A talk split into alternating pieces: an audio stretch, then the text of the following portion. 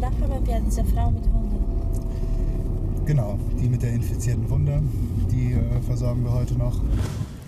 Genau, wichtig ist das Bein äh, zwischendurch immer hochzulegen, äh, gerade wenn Sie irgendwie Fernsehen gucken oder so oder mal ein Mittagsschläfchen machen. Mhm. Ähm, genau, damit die Lymphflüssigkeit einfach ein bisschen abfließen kann. Fördert auch immer die Wundheilung. Mhm. Wir haben jetzt einmal die Wundablage draufgetan. Vorher haben wir das schön desinfiziert, mhm. ne, damit wir die Bakterien und Keime einmal reduzieren oder auch abtöten können. Ne. Die Wunde sieht ja insgesamt äh, deutlich besser aus. Ne? Geht also, auch schon besser. Genau, die Infektion ist noch sichtbar. Mhm. Wie ist das denn mit den Schmerzen aktuell?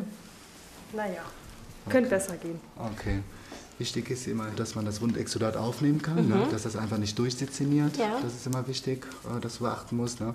Und auch ruhig dann auch äh, die Patientin fragen, ob das zu fest ist oder nicht, ne? weil jetzt haben wir die Möglichkeit, dann auch noch was zu tun. Ja? Geht es so? Alles super. Ja, wunderbar. So, das Bein wieder ablegen. Genau, und einmal gut festhalten. Ne? Wichtig ist dann auch äh, wirklich die Mullbinde nochmal zu fixieren. Ja, da haben wir das Fixomull für. Das rutscht nicht. Haftet auch ganz gut, genau.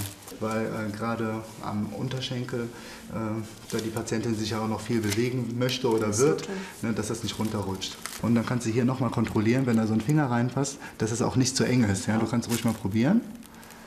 Ja, ja genau. Ne? Ähm, ansonsten Verband drauf lassen, nicht rangehen. Okay. Äh, und auch nicht nass machen. Prima. Ja? Super, alles klar. Ja, Dann war's Dank. das, ja? Super.